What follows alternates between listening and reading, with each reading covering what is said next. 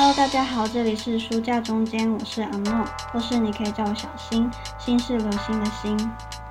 今天又要来新的分享了，因为上次呢，我是在说期中考的一些心得感想，所以今天呢，一样是一个还蛮多想法的 podcast 内容。那首先呢，其实我已经一整天没有睡觉了，因为昨天失眠。本来想说今天不要去上课了，可是我我其实很喜欢今天星期四的课，然后我我每一次都有去上课，因为我真的真的很喜欢它的内容。它是在讲媒体与公关，所以会讨论很多时事，然后我一直都有在追踪很多的社会新闻啊，或者是也不一定是议题性的东西，也有可能是一些活动，像是。今天我们就在谈金马奖，对我来说这一堂课是很新奇，除了新奇之外，也带给我很多不同面向的观点探讨。因为毕竟我是身为表演艺术的学生，很多时候都是以表演艺术的视角去看待很多的影视产很呃影视作品或是一些艺文活动。很少有机会可以切入不同的视角去看很多的新闻，所以这堂课给我很多不同的观点，或是我变成是站在媒体工作者的角度去看很多的事情。可是原本我今天是没有要去上课的，因为一整天没有睡，真是呃有就是身体有点负荷不来。我不是一个很可以熬夜的人，我是只要。一没有睡觉，就浑身会怪怪的，所以我没有办法熬夜。可是昨天我就一整天都没有睡觉，一直到早上，我在床上在想说，今天要不就请假吧，也不也也不是请假，反正就是就不要去上课好了。反正我之前一堂课都没有缺席，那就就这一次没有去，好像也没有差。可是我一有这种想法之后，我又觉得。其实重点不是，嗯，我前面有几次去，有几次没去，而是我真的很喜欢这堂课。这堂课带给我很多的观点，跟我怎么去收集资料跟整理资料，反正就是在思考上面有很多活跃的空间。我自己内心是觉得说，如果我没有去，我一定会后悔。结果呢，我如果今天没去，我还真的会后悔。那今天就是在讲今。金马影展的部分，然后我们一样就是，呃，老师会让我们自己想主题，并且从那个主题去探讨那个主题的相关的报道，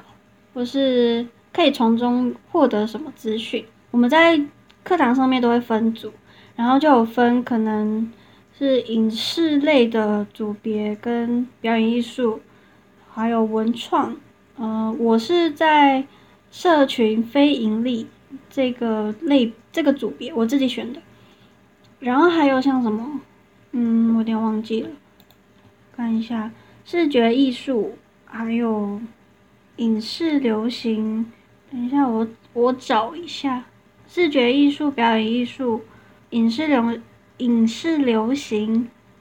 设计文创、社群非盈利组织。然后还然后还有一个是跟，呃法律有关系的。然后我选社群非盈利。一开始我会选这个组别，很单纯是因为我本来是要学影视流行，因为我很喜欢看剧看电影，所以就想说，呃，就就就去 就去那个地就去看看吧。但是我完全没有考虑表演艺术的原因，是因为。我已经在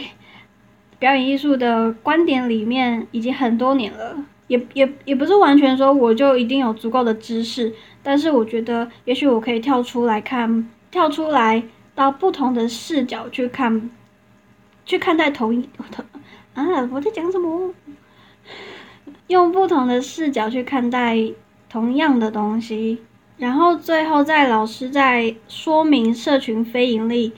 他。大概会让我们参与到什么的时候，我就决定说好，那我我就要过去。也不是说我很喜欢挑战一些我不知道的东西，只是觉得，嗯，就是有兴趣才会想要过去。我觉得保持的是一种我可以说什么，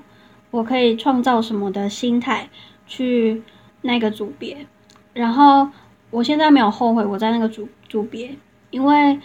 我不用再用表演艺术的观点去看很多的艺文活动，我可以用。媒体公关的角度去看待这个事件，可是的确我没有这些知识背景，但是我自己的想法是，我不一定要有这些知识背景，只要我找到跟别人不一样的点，也许就也许就是一个很棒的产出。好，那今天我们就是在讲金马奖，然后我觉得很可惜的是，这次的金马我没有很专注的。follow，我也不知道我在忙什么，但就是没有很，就是我其实很期待这届的金马，可是却没有时间可以好好的看。直播当天，我好像我也忘记我在干嘛了，好像在工作。那后续的新闻我也没有再特别追踪，我觉得这是很可惜的地方，因为不管是这个活动的前、中、后，都有它值得去探讨的地方，像是如果是金。嗯，前期的部分的话，金马它其实有很多的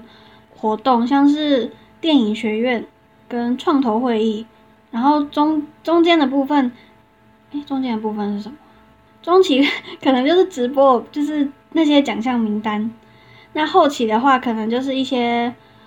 呃，金这届金马带给台湾有什么样的影响？呃，跟这次中国没有进来金马。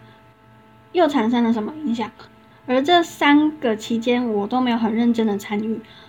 老实说，是有点可惜的，因为有很多值得去再继续去挖掘的东西。然后每一组报告都是报告他们觉得有趣的点。我们这组是报告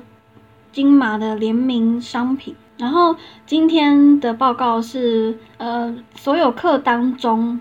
老师骂我们骂最凶的一次，不是我们这一组，是所有的组别都一样。老师觉得说，嗯，他不确定是因为我们每次都只能花三十分钟的时间去看一篇报道，然后整理我们的观点，然后还要做简报再上台报告。因为时间的压缩，所以导致我们能够产出的量不是这么的多跟深入，还是说？我们没有到达他想要的那个点。我觉得老，我觉得老师在骂第一组的时候，他有讲到一个很明确的，就是我不要你们花三十分钟去找一一个在 Google 花五分钟就可以找到的资料，我要你们去找我不知道的事情。我觉得这句话还蛮打中我的。我们一直在做前期的课堂。前期的课堂，每一次的报告都的确是做的不够不够深入，不够全面性，因为我们还在学习要怎么在短时间之内找到重点，然后整理我们的观点，并且可以把视野放大。我们一直在学习，然后今天老师可能觉得，可能教学的方式要改变了，我们不能再一直觉得就做到这样子就好。所以才会非常的愤怒，要说愤怒嘛，反正就是我觉得他也不是真的很生气，只是他希望我们可以再更深入的去探讨一件事情背后的有很多的面向，不要只看这么浅的东西。毕竟，呃，媒体公关它如果是这么浅的东西的话，就没有存在的价值。而且，就像老师说的，就是这种东西五分在 Google 上面五分钟就能找到。那我们做这个要干嘛？其实老师一开始在我们在想主题的时候就有说，你们可以去找一些金马，他他就直接开金马的网页，然后就说你们可以去找这次的创投会议跟电影学院啊什么之类的。结果我们所有组别都没有做这两项，老师老师就有点纳闷，说我明明前面就有说你们可以去找这些东西了，为什么不去？可是我们心里会觉得说。可能别组的会去做吧，所以在经过老师这一番嗯，也不能说责骂，但我觉得，我觉得他可以去点出我们不够好的地方，是很棒的一件事情。然后我就是在想说，我在创作这方面是不是有的时候也会遇到这种，我提出了一些大家都知道的事情，然后沾沾自喜的感觉。就比如说 podcast 的内容，或者是我在 IG 的内容，不管是现实动态还是发文这块，是不是我的东西大家都已经知道？或是我的这些东西，只要花大家可能 Google 五分钟，然后就可以找到。就是我没有办法再深入的去探讨，或者是去整理出更详尽的内容。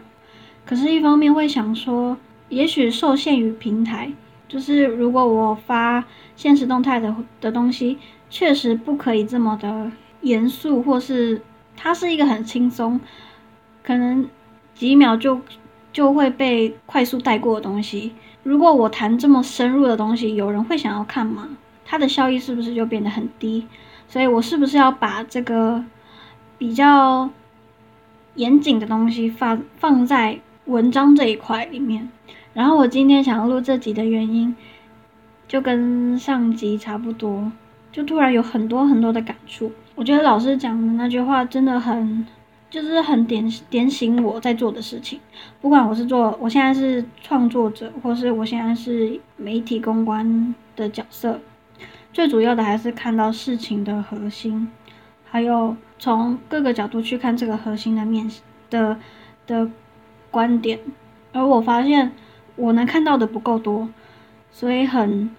惭愧，会觉得其实一方面也会有点开心是。还好，在这个时间点，终于被我发现了，或是被老师发现了，然后也许之后就可以改善这一点。可是，一方面也很惭愧，是浪费了前面这么多的时间，后去去做可能不需要浪费这么多时间的事情，然后会一直去思考，说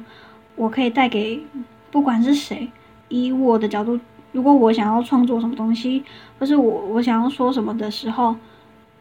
我可以带给大家什么，会不会？嗯，我带给的其实大家都已经知道了。其实所有东西，不管是新闻也好，还是任何的相关报道，不是所有人都已经知道我们知道的事情。所以有些人做懒人包，是为了让那些还不知道的人可以去快速明了事情的脉络。每个人都有每个人的工作呃工作角色，有些人就是只要。把一些枝微末节的东西讲出来就好，可是有些要探讨的是更深入的东西。我是不是在讲深入啊？我想改掉这个词。那回到金马奖，有些人的报告是已经报，已经就是我们都已经知道金马的由来，或是呃上届金马奖跟这届金马奖的差异，或是就是有些东西我们好像。都已经知道了，但还是给不出一些比较新奇的东西。可是这个又还蛮困难的，是什么是你不知道的东西？就对啊，什么是你不知道的东西？也许你知道的，但是别人不知道。又或者是假借大家都在一定的的呃知识量、消息呃那叫什么？就是在同一个讯息量的时候，哦，终于想出来了。还有什么是我们可以在可以再去报道的东西？就譬如说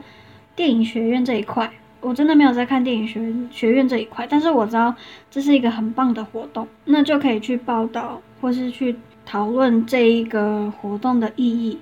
还有这个活动对于台湾的电影工作者、表演艺术工作者产生了什么样的影响，跟未来它可以发展成什么样的面貌。还有创投会议，其实我真的对这个不了解。但老师提到一个点，就是如果你们有去金马的影展，呃，金马的影展，如果你们有去金马影展的网页去看创投会议这一篇，也不能说也不能说这一篇报道，但是就是点进去那个链接的时候，它就会有一个文章，有一篇文章，然后老师就说。你能不能在这一篇文章找到关键字跟重点，然后去探讨它背后更深层的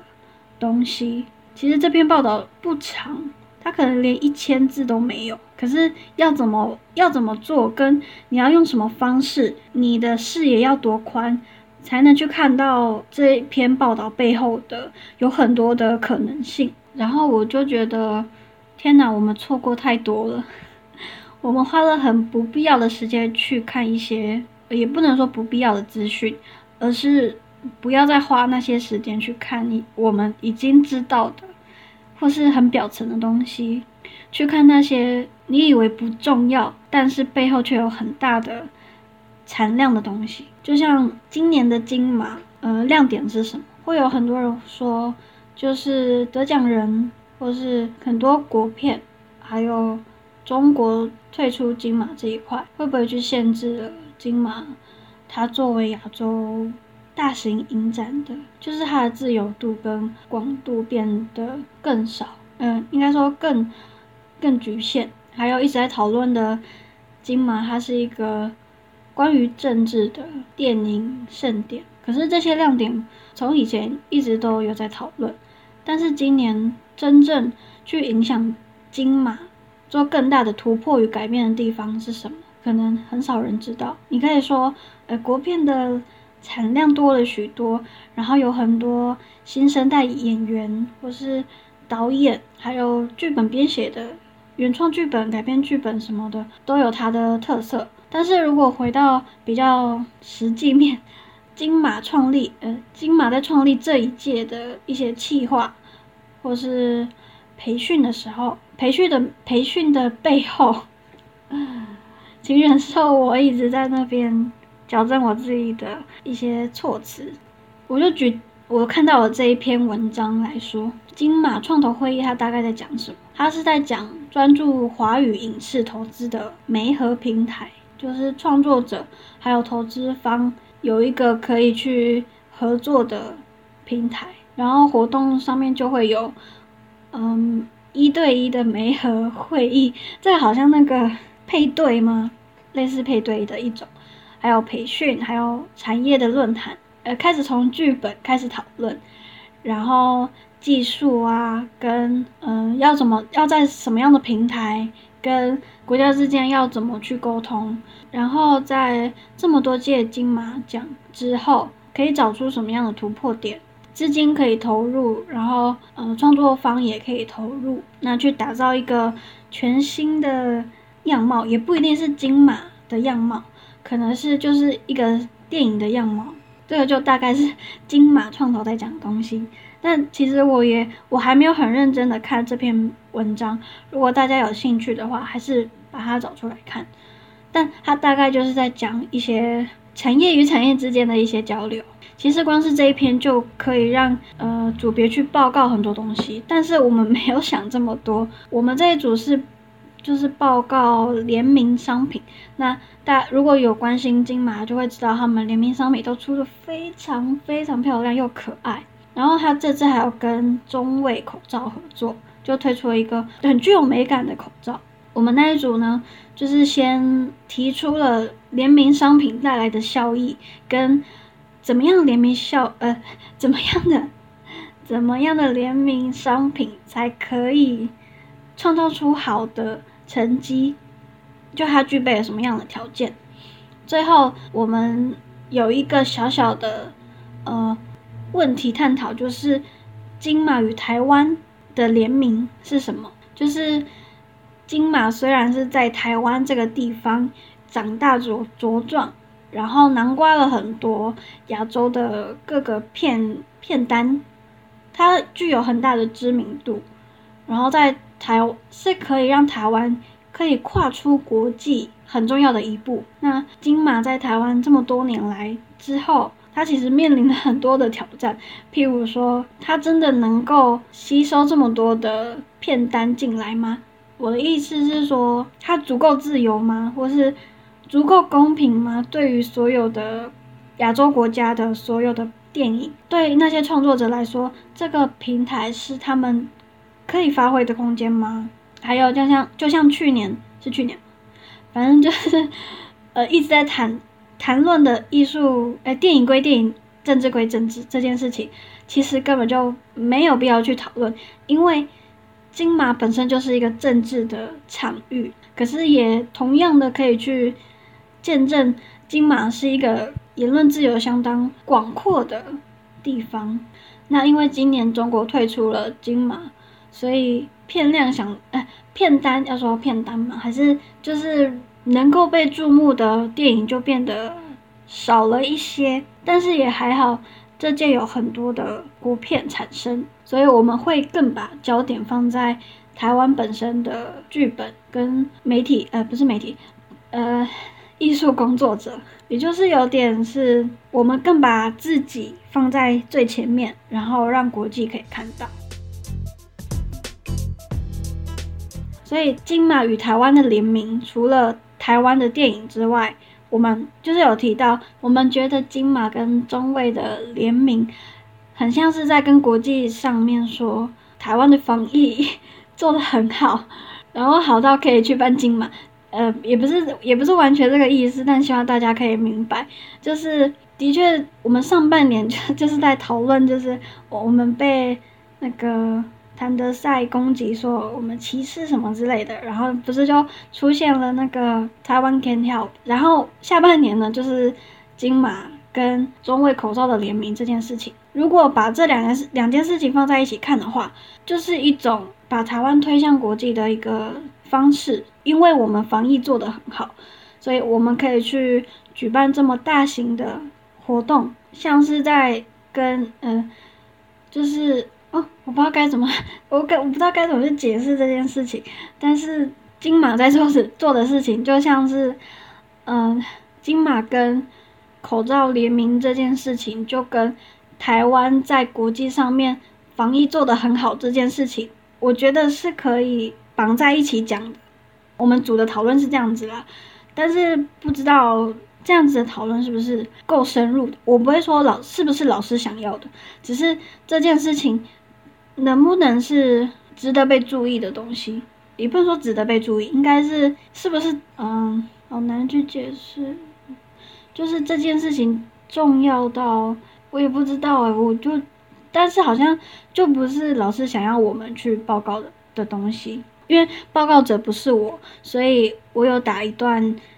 呃，短短的文逐字稿给我的组员。然后因为时间 时间有限，然后我我脑袋没有办法做太多的思考，跟一些语法，呃，整理的好像不不太好，所以等我等一下会念，那大家就是就就是，嗯，就这样子，怎样，怎样子，嗯。哦，我就念了。因为疫情的关系，对于金马产生什么样的变化？联名，呃，这是这是一个问题。然后下面是我的回答：联名比以往投入更多国内厂商，尤其是与中卫口罩联名，除了响应政府宣导的勤洗手、戴口罩以外，更能看出不管是民间或政府在防疫上面的一致同心。在疫情期间。于年底举办的金马能不受影响，首先首先感谢政府从年初就开始积极防疫有效。在许多人关注中国退出金马的消息感到不安，金马仍然找到出口，结合在地厂商，尤其中卫去做结合，金马不再被政治影响，或是即使被影响也无所畏惧。我觉得最后一段有点讲的不好，是因为金马本身就跟政治有关。但是我想强调的是最后那一句，即使被影响也无所畏惧，意思就是艺术跟政治绑在一起讲，也完全不需要感到敏感。但我知道我写的不好，反正就是大概的意思就是这样子。不过呢，就是嗯，老师也没有多说什么，因为那时候时间不够了，然后还有后面还有组别要报告。但是整体的来看，老师还是觉得。我们所有组别都做的不够多，然后下次就会希望我们可以再花更多时间。他下次不会在课堂上才讲我们这次要报告什么，他会 立马就是可能在今天或者是明天或者是下礼拜星期一的时候就会把主题公布出来，然后尽我们所能去找到那些事件背后不知道的事情。好，以上就是 我的。心得感想，然后我怎样剪辑又剪到要吐了。原本第这是第九集嘛？原本第九集我是要开检讨大会了，因为我第一季差不多要结束了，所以想说来讲一点我开 podcast 的一些心得，然后来思考第二季要做什么。只是因为今天的课程又非常的震撼我，每一次课程都蛮震撼我的，不管是星期二的课还是星期四的课，我都得到了很多的想法的转换。因为以前在表演艺术系也会遇到那种很苦恼的时候。就是创作很苦恼，要怎么去呈现这个剧本，或是要怎么写这个剧本，要怎么演这个角色。在表演系里面，呃，我们也在苦恼很多的关于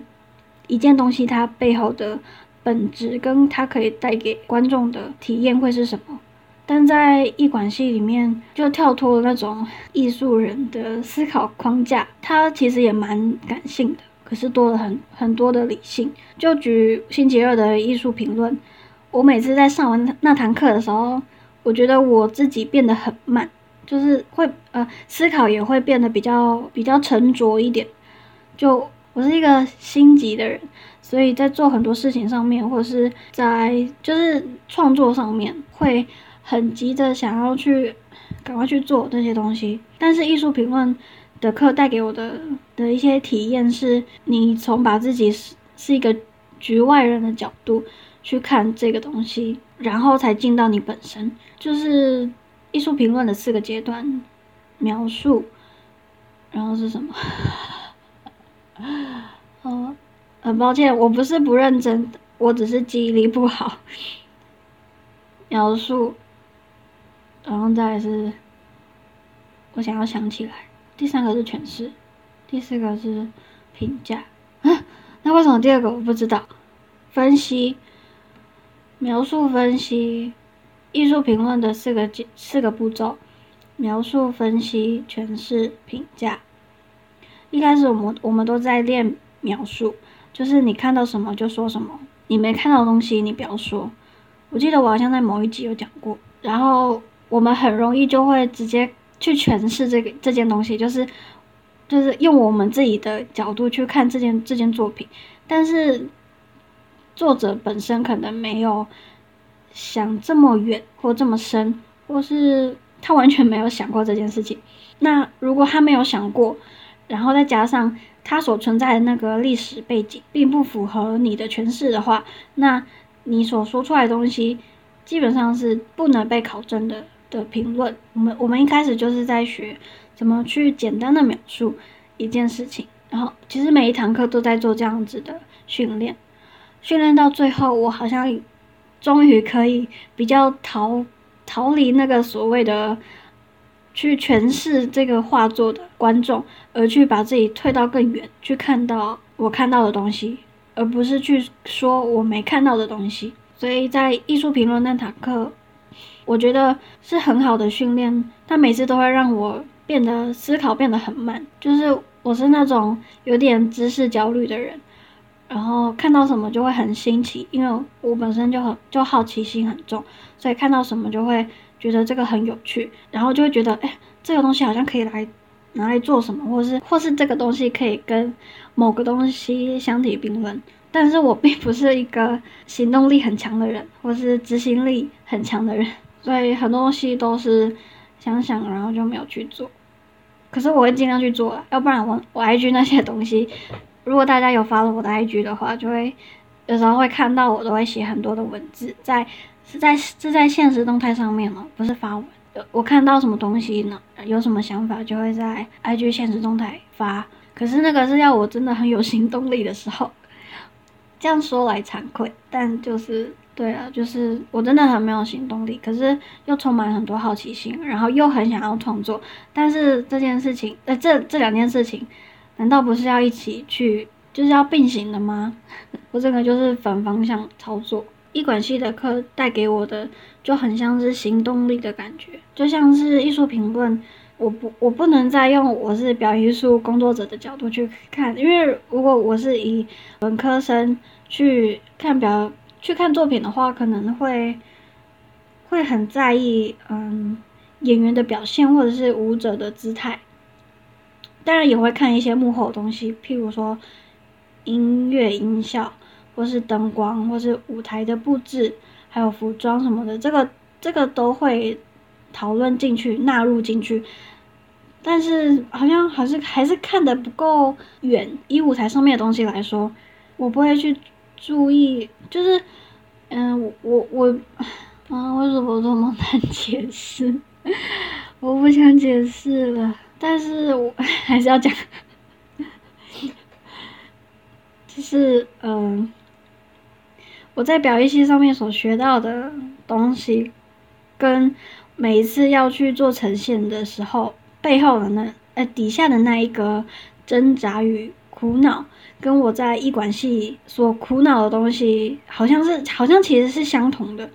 但是又差了那么一点点不一样。我也无法准确的说，就是感性与理性的差别，因为我们在创作东西的时候，不会只有感性的。情绪在里面。如果你要真的创作出东西的话，一定会有理性的一些思考跟程序要去走，所以不会只有感性，就是不是你感情很充沛，你就可以去表达事情。你要用更多的理性的思考去传达，就是你要精准的去传达你为何感性。所以有的时候我会觉得我好像在用不同的脑袋去工作，但说不定他们其实是同样的脑袋。可是我觉得这样子的变换对我来说其实蛮有趣的，因为有的时候我是站在一个比较比较身为表演者的角度去看事情，但是我现在可以用更外围的角度，譬如说用一个评论人的角度去看作品，就算我是以评论者的角度去看作品，也不会感受不到那件作品的情绪啊，好累啊。以上是我今天的内容，就有点像是在整理我自己的思绪，因为我就是在讲所有创作会面临到的东西。可能媒体公关这个东西也不能算是创作，但严格上也好像是创作。我不知道大家觉得呢？但如果是以我做 podcast 跟我经营 IG，我想要成，我想要做到的是，我依然在创作，我依然在输入、转化、输出。这个我在。呃，EP 三、EP 二，好像是 EP 二的时候，在在说我为什么做书架中间的时候有说过，呃，不管是 Podcast 还是 IG，都是为了可以让我创作东西，跟我可以对一件事情输入、转化跟输出。然后我现在此刻也在做一样的事情吧，所以所以这堂课真的帮助我蛮大的。其实每一堂课对我来说都很重要，就是就是非常感谢，然后。很希望自己可以赶快进步，然后之后我会讲一下第二季，书架中间第二季要干嘛。嗯，其实第一季就是在试水温，就是我其实不知道我可以讲什么，但是多讲一点看看好了。但第二季呢，我是希望可以在更像一个创作者，就是把我会的东西，把我会的东西都都呃，用我会的方式去。去表达、去创作，其实基本上还是在创作这这个东西。但是到底是创作什么，我现在还就是我没有给出一个很很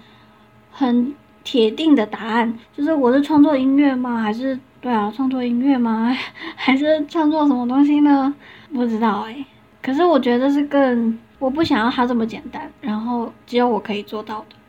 是什么呢？我也不知道。OK，今天就这集就结束喽。然后如果有什么想法，可以在 IG，呃，这集就结束喽。如果大家有什么想法的话，可以在 IG 私信我或是 tag 我。然后欢迎订阅书架中间跟 follow Instagram，你可以在各大 Pocket 平台听到书架中间跟这集的内容。那我们下次再见喽。拜拜